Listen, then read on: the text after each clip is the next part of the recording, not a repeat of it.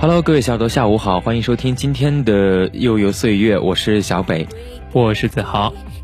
说到足球游戏呢，可能就是离不开这两款了，就是非法以及实况足球了。对，而且我跟子豪玩的两款游戏啊，确实是有一些相同之处，但是也有很多啊不同的地方，因为他玩的是这个非法，然后我玩的是实况。对，相较于这样一个实况的话，我觉得非法它在这样一个啊建模上确实做的要比之前好很多了。嗯，不过今天节目呢，还是啊主要去讲一下这个实况足球。实况足球二零二一呢是科乐美制作发行的实况足球系列的一个续作了。作为一年一度的年度游戏，科乐美呢在这次游戏上也是呃做足了心思了。对，因为今年呢好像是啊从二零二一年这个呃新年开始，好像就把这个梅西跟 C 罗都当成了一个首发球员赠送出来了，而且。啊，我们大家也知道，现在是梅西跟 C 罗的时代，绝代双骄，对吧？对，相信每一个人都抵挡不住这种诱惑了，尤其是像我们这种喜欢足球的。而这次科乐美呢，则是更新推出于这样一个手机平台了，让大家能够呃随时随地的玩到这样一个实况的游戏。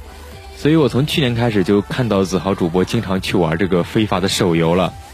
确实，我感觉这个非法的手游操作难度要比实况低一些，个人感觉啊。还有就是它的这样一个建模也好，或者说画质也好，以及能更换的这样一些球员啊、球队，或者说它这样一些球队的名字啊之类的，我觉得是要做的比实况要好一些的。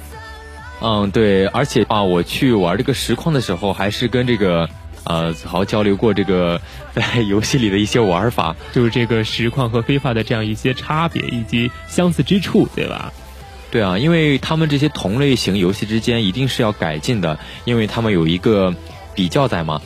对，就像那个吃鸡和平精英一样，虽然说他们的这样一个游戏玩法是大差不差的，但是还是会存在很多的细微差别一样。嗯，也像是穿越火线跟 CS 嘛，然后他们的啊，其实也有很多不同的地方。对，我觉得他们的核心玩法还是一样的，就是说通过你操控这十一个球员，然后把这个球来回传导，最后踢进对方的门里，对吧？呃，玩体育游戏的一般都是就是非常喜欢这项运动，非常喜欢。像我跟小北就是非常喜欢足球的。对，就像我们。啊，宿舍有喜欢打篮球的，他就会在电脑上或者手机上去玩这个，啊，那个叫什么来着？叫 F 二 K，还有 F I B A。嗯，对，这些好像是篮球类的游戏。对，啊，就像我跟子豪的话，就会选择就是说啊，我们去玩足球游戏，看足球直播。嗯，就像昨天下午的比赛，我们会也会看一样。但其实说到游戏的话，我是从去年呃九月份开始玩，一直玩到现在，确实。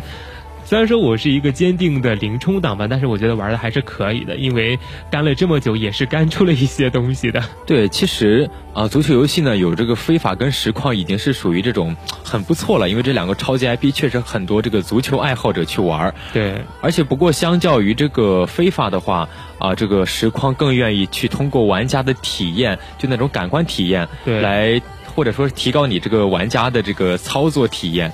因为很多玩家嘛，在球场上可能做不出一些啊，就比如说那种那种非常精彩的过人动作之类的。对，因为他可以去选择一个专业球员，对，就是在游戏中去完成自己的这样一个想法。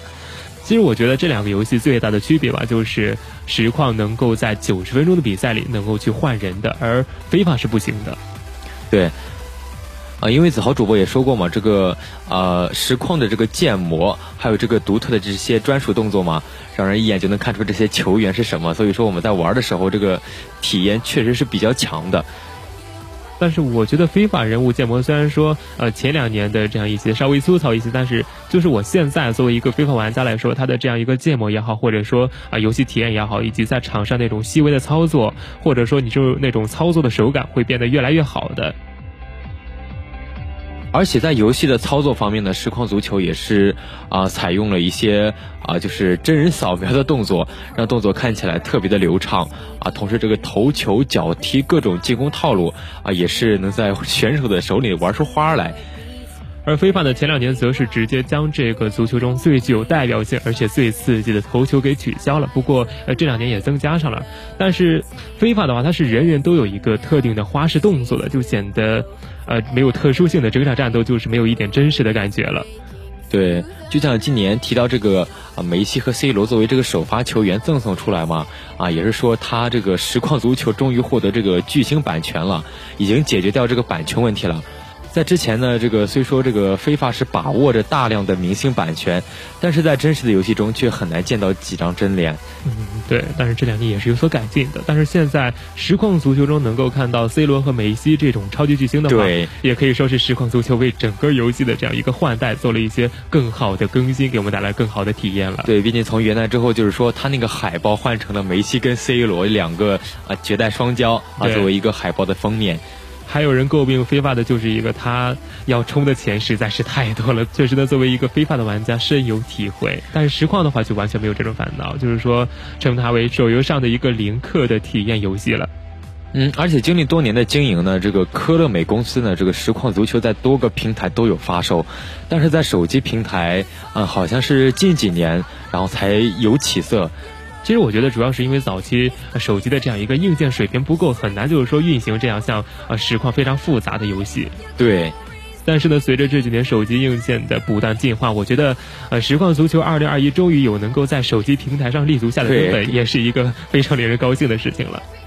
对，其实这个实况足球二零二一呢，已经不是在手机平台上的第一款足球竞技类游戏了。就像之前的非法啊，还有之前的一些啊众多的小游戏，就是我们在四三九九啊、七 K 七 K 玩那些啊足球游戏。但是实况足球既然打进了这个手机平台嘛，那就一定具备着相当的实力。首先要解决的就是关于这个氪金的问题。都知道手机区的游戏一直都是氪金的非常一个严重的代表了，但是对于其他仅仅是想要在空闲时间来一盘足球的人来说，其实我觉得充钱充的太多并不是很友好的。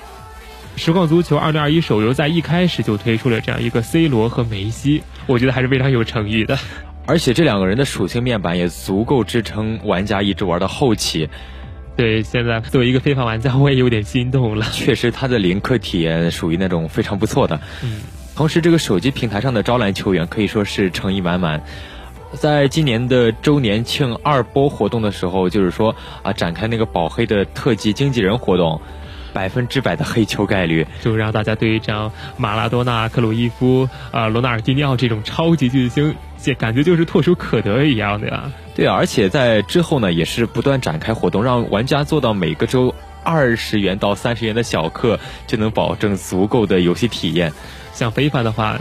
可能就是说充钱充的比较多的，每天就要充二百到三百才能就是说玩的比较好了。对，而且它还在不断的改进，就是它在手机平台上这个改进一直没落下，不只是为了满足这些端游玩家的一个游戏体验，手游玩家也没有落下过。就像你刚才说的这样一个属性面板一直能够支撑到后期，而非法的话就很难了。如果就是说你不去充钱购买一个很强力的球员的话，到后期可能就是说你现有的球员完全支撑不到后期的。对，它采用的是这个虚幻四的引擎支持，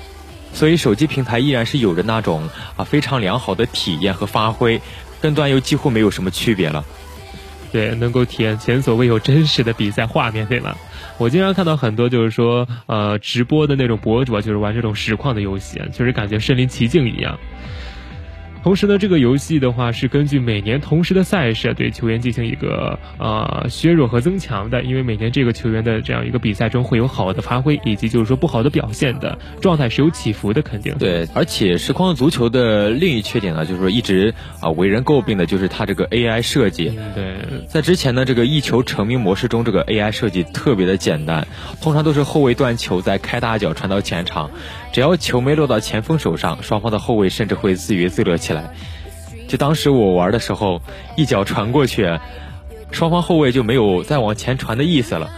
就像我们自己在踢小场一样，是吗？不断的长传冲吊，就是从我们这一边的门将调到对面的门将，对吧？还有一种训练的感觉，就是说啊，两边的后卫一直就是说啊，他开过来，他开过来，所以一度让我感觉就是说这个啊，当时的这个体验就像是那种。啊，我跟我的足球队员们一块练习拍大脚，对，就是感觉如果只是后卫在进行的话，就完全没有中场和前锋什么事儿了，对吧？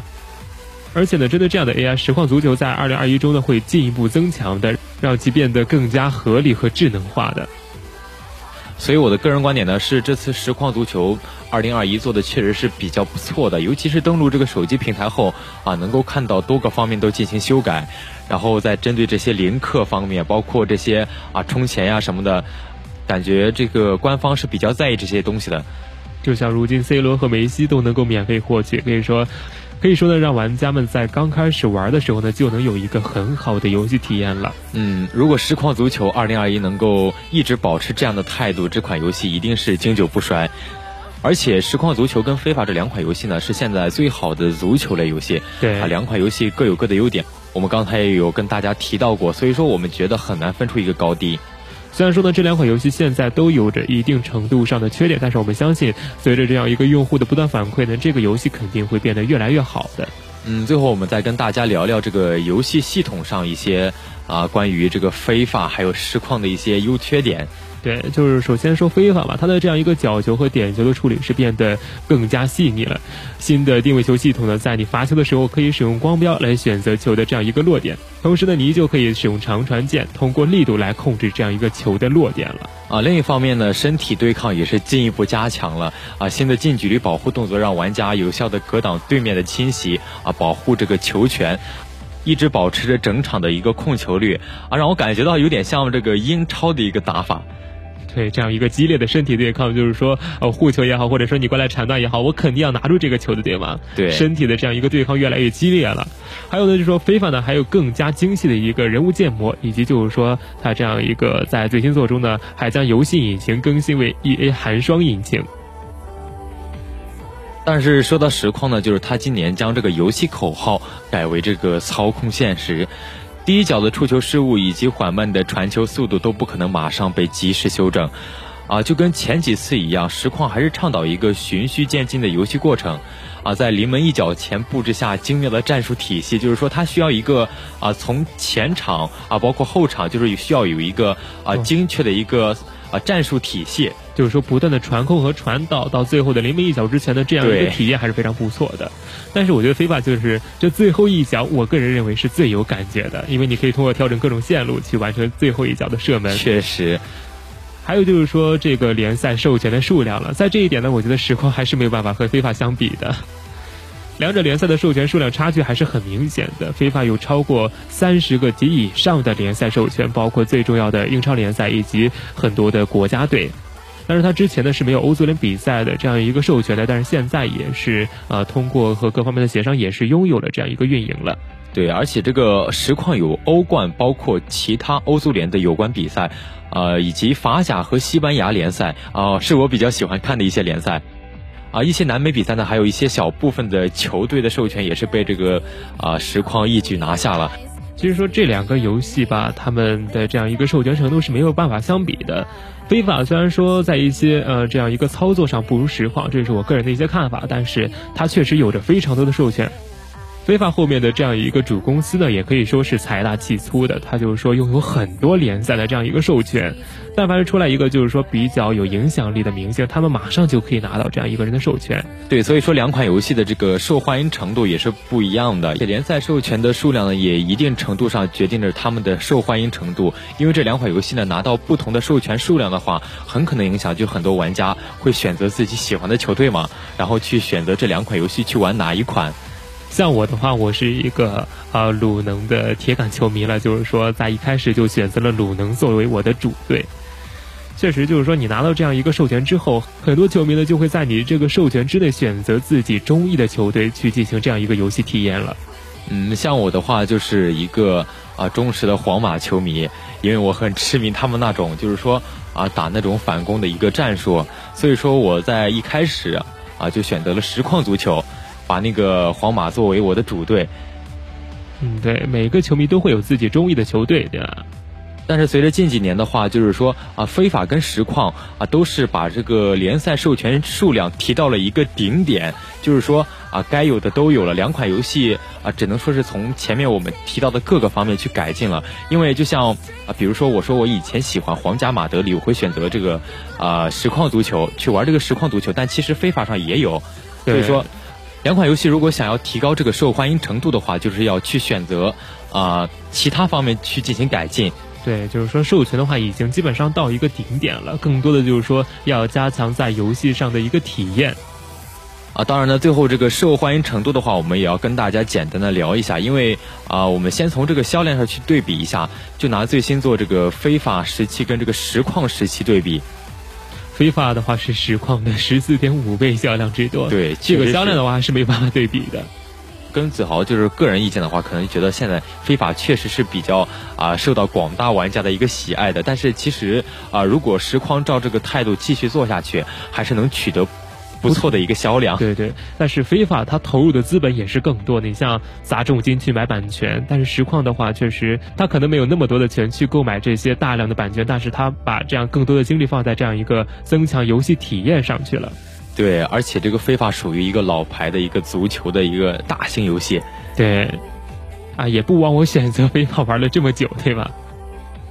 好的，跟大家聊了这么多的话，也是表达了我们一些啊个人的主观观点，包括也介绍了很多，就是说我们这些年去玩这个非法，包括实况的时候啊总结出来的一些个人观点和看法，对吧？其实同时呢，也希望大家能够就是说喜欢足球，然后去玩我们的足球游戏。